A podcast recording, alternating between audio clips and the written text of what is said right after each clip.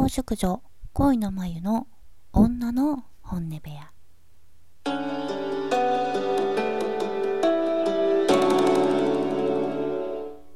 皆さんこんにちはこんばんは。改めまして恋の眉です。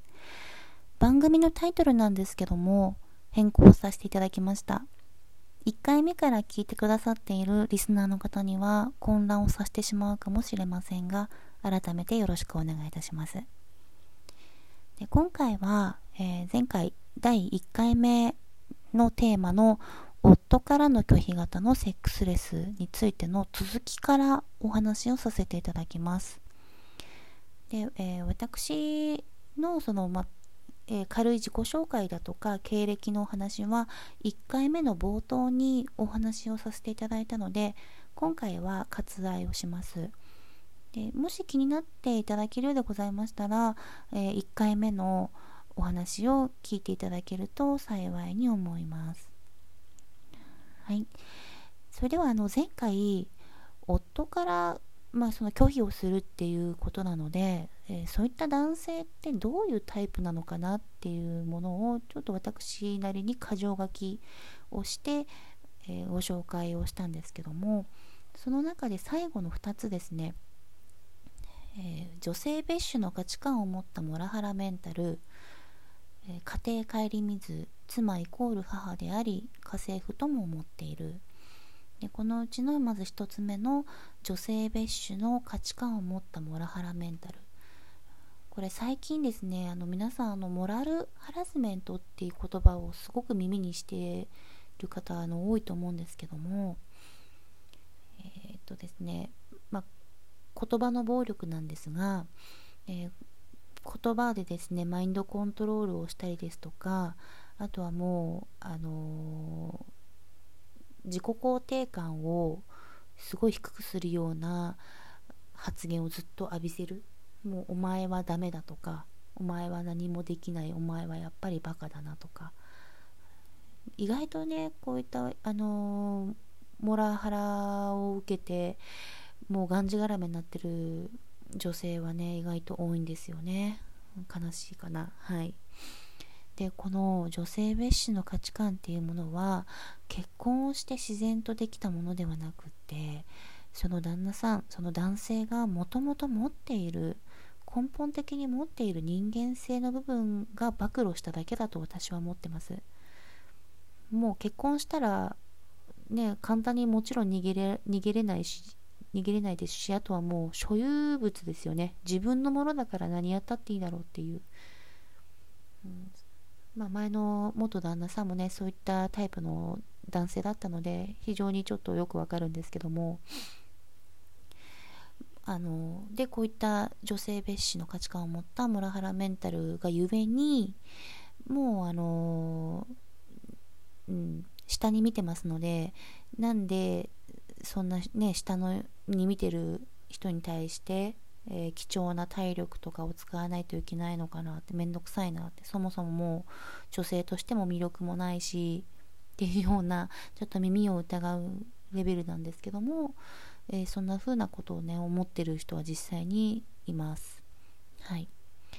で次の家庭顧みず妻イコール母であり家政婦とも思っている。まあ、これも先ほどの女性蔑視の価値観のモラハラメンタルの旦那さんのタイプとかぶるんですけども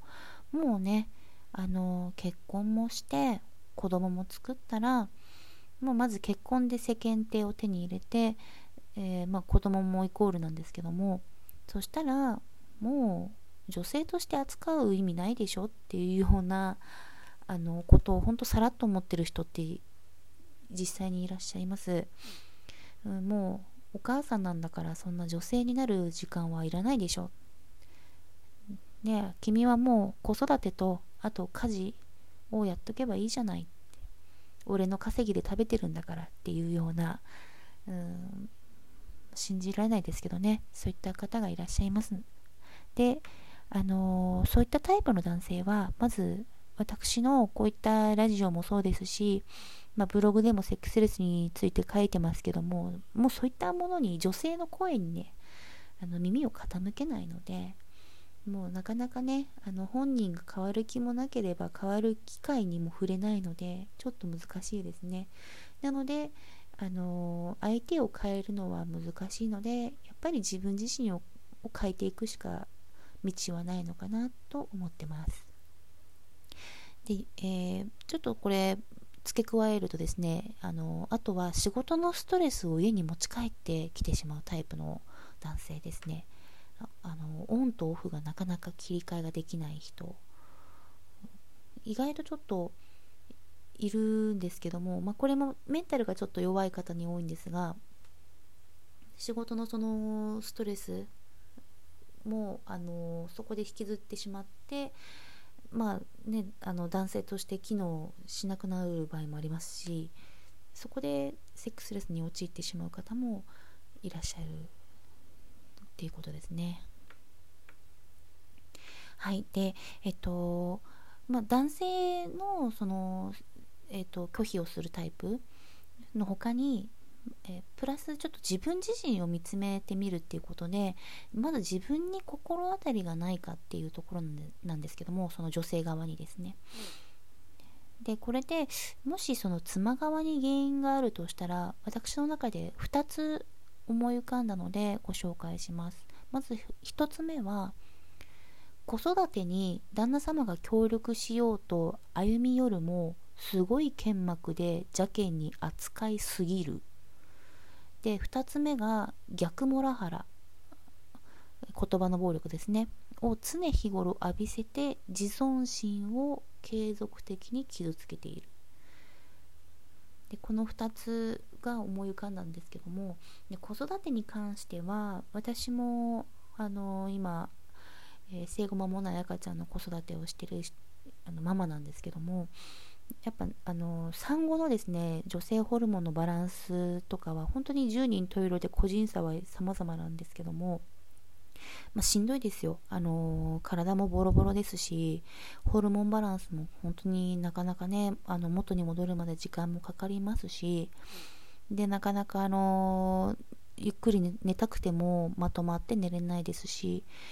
本当にあの、何？体力面も精神面もまあ削り取られます。まあ子供は可愛いですけどね。そんな中であの旦那さんがねあの子育てとか家事に協力的に歩み寄るっていう時にちょっとなかなかあのホルモンのバランスだったりとか体の調子が思い通りにいかなくてもうストレスが溜まって溜まって旦那さんだからもうそこにしかぶちまけるところがないからわーっとなってしまう奥様がいたとしてそれがあのずっと連続でやられるとやっぱねちょっと怖い怖いってなってですねなかなかあの歩み寄れなくなってしまう。そこでねあの夜を誘う勇気ももちろん湧かなくなってしまうっていうこと。で挙げさせていただきました。で2個目の逆モラハラなんですけどもまあこれもあの何をきっかけにそうなったのかまでは不明なんですがもう、まあ、お前の稼ぎが少ないからだとか、まあ、男性は男性でまたプライド男性なりのプライドがありますからその男性なりのプライドの部分をボロカスにねあの言ってしまうともう夜のお誘いもクソもなくなりますね。はい。ちょっと言葉遣いがあのあまり綺麗ではなくて申し訳ないんですけどもそそういったことがあのないないのであればやはりちょっとなかなかあの妻側の原因っていうのが見当たらないっていう状況ですね。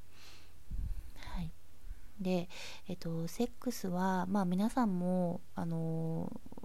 まあ、そうでしょっていうふうに思うと思うんですけどもメンタルだったりとか思考とかなり密接していますなのであの表面的な話ではなくってもう本当その人の人間性を除く除くと